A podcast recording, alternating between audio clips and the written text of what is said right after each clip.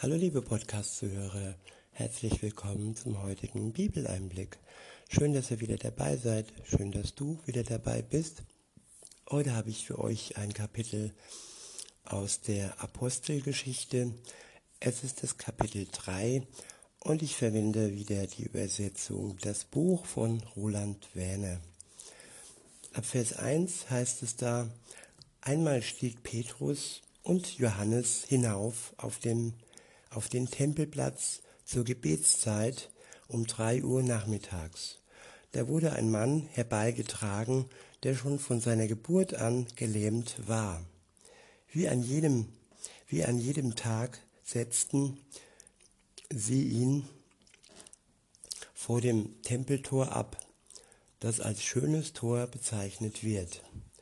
Dort sollte er von denen, die in den Tempel hineingehen, Almosen erbetteln. Als dieser Mann Petrus und Johannes sah, die gerade im Begriff waren, in den Tempel hineinzugehen, bat er sie um ein Almosen. Petrus blickte ihn direkt an, zusammen mit Johannes, und sagte, Sieh uns an. Der Mann schaute sie aufmerksam an, weil er meinte, dass er etwas von ihnen bekommen würde. Doch Petrus sagte zu ihm, ich habe weder Silber noch Gold, aber das, was ich habe, das gebe ich dir. Im Namen von Jesus, dem Messias, dem Mann aus Nazareth, steh auf und lauf umher. Dann ergriff er ihn an der rechten Hand und hob ihn hoch. Unverzüglich festigten sich seine Füße und Knöchel. Er sprang auf und stand aufrecht, lief umher und ging dann mit ihnen in den Tempelhof hinein. Dabei lief er herum, hüpfte und lobte Gott. Welch ein Wunder! Ein Mann, der seit Geburt an gelähmt war, kann laufen. Er kann springen, hüpfen und tanzen. Wie, wie war das bei euch? Habt ihr schon mal ein Wunder Gottes erlebt? Es gibt tausende, abertausende Berichte darüber, dass Gott Menschen geheilt hat und auch heute noch heilt. Ich erzähle euch mal aus meiner Kindheit etwas, was ein Arzt damals als Wunder bezeichnet hat. Ich hatte ähm, in meiner Kindheit, frühen Kindheit, so um acht, zehn Jahre oder noch jünger, sieben Jahre sowas, öfter ähm, eine Entzündung im Ohr und ähm, das ist dann ausgelaufen und hat auch ein Loch im Trommelfell. Und dieses Loch im Trommelfell, das sollte ähm, operiert werden. Und dann gab es dann so, einen letzten, so eine letzte Besprechung und eine letzte Untersuchung beim Hals-Nasen-Ohrenarzt. Und da war ich damals mit meiner Mutter und er schaute in mein Ohr und siehe da, es war verwachsen, es war ja geheilt. Genauso wie bei diesem Mann, wo man nicht denken würde, dass er solch eine Heilung ähm, ja, bekommen könnte, wenn er von Lebzeit an ähm, wirklich äh, gelähmt war. Und so war es auch bei mir, dieses Loch, dass dieses Selbst verwächst, das ist schon ein Wunder Gottes, so sagte es der Arzt, der meint, es wäre ein Wunder. Und ähm, ja, meine Allergie, die hat sich gebessert gehabt und da hatte ich schon ewig lange irgendwo äh, Probleme mit mit Ekzemen und so weiter. Und ähm, Gott wirkt und Gott heilt.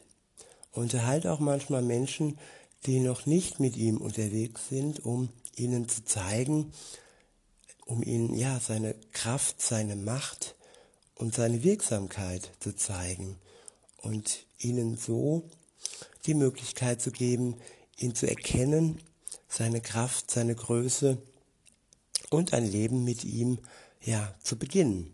Und so war es auch hier bei diesem Mann, der dann direkt mit hineinkam äh, in den Tempelhof und dort voller Freude am Tanzen und Hüpfen war. Also hier steht, er hüpfte und lobte Gott.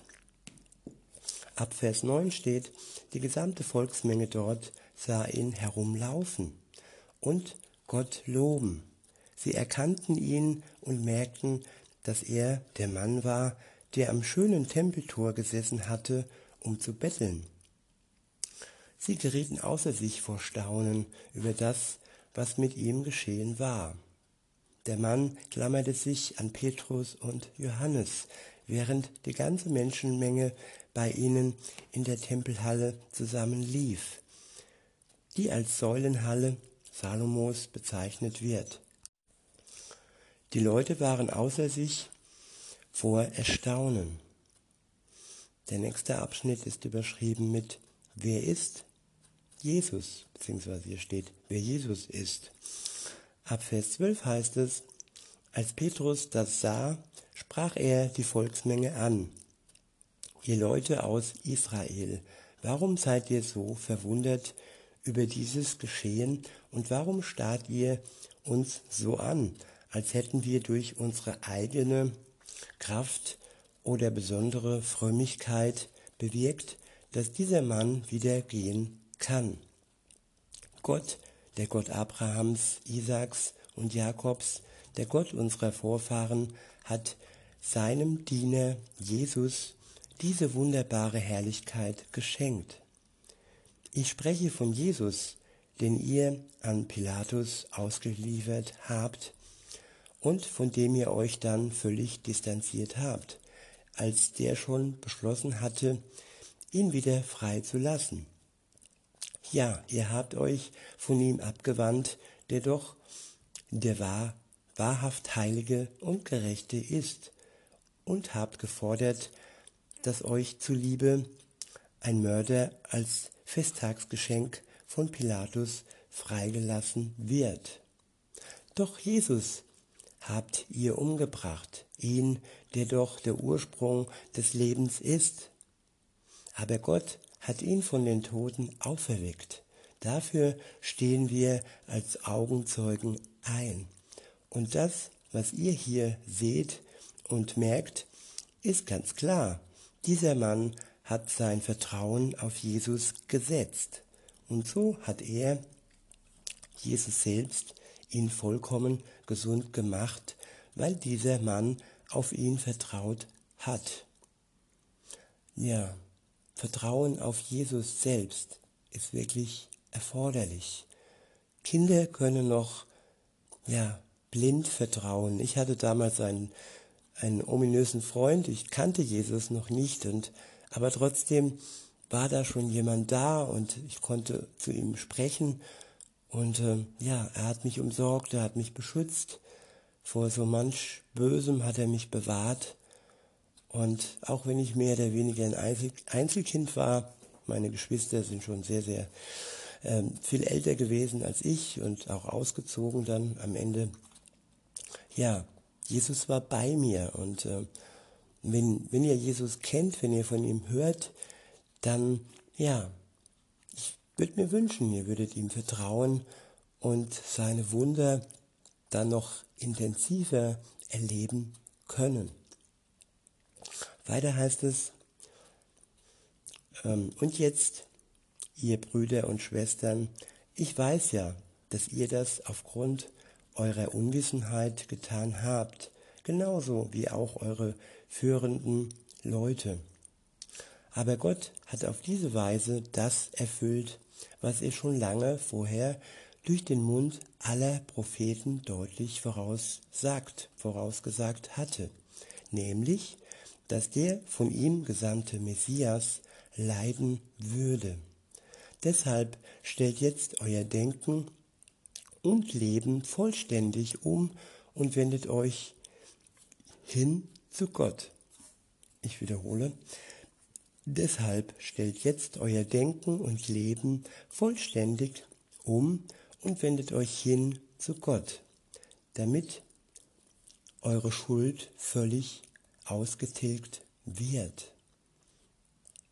Dann können auch die von Gott angekündigten Seiten der Wiederherstellung anbrechen, die aus Gottes Gegenwart selbst kommen. Wiederhole, dann können auch die von Gott angekündigten Seiten der Wiederherstellung anbrechen, die aus Gottes Gegenwart selbst kommen. Und er wird euch den schon lange vorausbestimmten Messias Jesus senden. Ja, wenn alle Menschen von Jesus gehört haben und wenn sich die zu ihm hingewendet haben, ja, bei welchen schon von Anfang an feststand, dass sie sich für Jesus entscheiden. Gott weiß, ja, um jeden Einzelnen, der sich für Jesus entscheidet, weil auch er jeden kennt. Er durchschaut ihn, er kennt sein Herz und er weiß genau, wie seine Entscheidung ausfallen wird. Jeder Mensch hat die Möglichkeit, Jesus anzunehmen, zu ihm umzukehren, ähm, seine Schuld reuevoll ähm, vor, vors Kreuz zu legen und sich von ihm erlösen zu lassen. Und Gott weiß genau, wann dann der Zeitpunkt nahe ist und da ist, wo alle Menschen die Möglichkeit hatten, Jesus ähm, ja in ihrem Leben aufzunehmen. Und dann wird die Zeit der Wiederherstellung anbrechen, die aus Gottes Gegenwart selbst kommt. Gott wird dann gegenwärtig sein. Der Messias Jesus wird zurück zu uns kommen. Gott der Vater wird ihn abermals zu uns senden. Weiter heißt es, doch der Himmel muss ihn aufnehmen bis zu der Zeit, in der alle Dinge wiederhergestellt werden. Davon hat Gott ja von ewigen Zeiten her immer wieder gesprochen, durch den Mund seiner heiligen Propheten. Schon Mose hatte gesagt, der Herr, euer Gott, wird euch aus euren Brüdern einen Propheten wie mich erwecken. Auf ihn sollt ihr hören in allem, was er euch sagen wird. Und es wird so sein, jeder Mensch, der nicht auf jenen Propheten hören wird, der soll aus der Volksgemeinschaft ausgelöscht werden. Aber auch alle darauf folgenden Propheten von Samuel an und der Reihe nach alle, die im Auftrag Gottes gesprochen hatten, haben ebenfalls diese Tage angekündigt. Ihr seid doch die Nachkommen der Propheten und ihr seid mit, mit eingeschlossen in den Gottesbund, die Vereinbarung, die Gott euren Vorvätern angeboten hat. Er hat damals zu Abraham gesagt, und durch deinen Nachkommen werden alle Volksgruppen auf der Erde Segen empfangen. Damit ist Jesus gemeint. Durch Jesus werden alle Völker, alle Volksgruppen auf der Erde Segen empfangen. Ja, und nötig ist, dass wir ihn wirklich im Glauben annehmen, diesen Segen, dass wir das entgegennehmen und nicht an uns abprallen lassen. Ab Vers 26 heißt es, das geschieht jetzt. Für euch als Erste hat Gott seinen Diener hier bestätigt und hat ihn zu euch gesandt.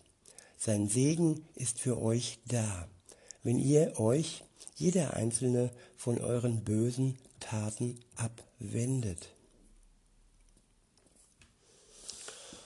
Ja, Abwendung vom Bösen, Abwendung von den bösen Taten. Denn Gott ist heilig und zwischen ihm und uns kann und darf nichts Böses stehen. Aus diesem Grund ist Jesus für uns gestorben, um das Böse aus der Welt zu schaffen, um das Böse aus unserem persönlichen Leben zu schaffen. Er möchte dich, liebe Zuhörerin, Er möchte dich, lieber Zuhörer, erlösen und befreien von dem Bösen, das dich vielleicht jetzt noch bestimmt und beherrscht und das dich vielleicht noch abhängig macht. Und ja, Befreiung ist für dich vorgesehen. Und wenn du es möchtest, dann wende dich Jesus zu. Und er reicht dir die Hand und er freut sich drauf. In diesem Sinne wünsche ich euch noch einen schönen Tag und sage bis dönem.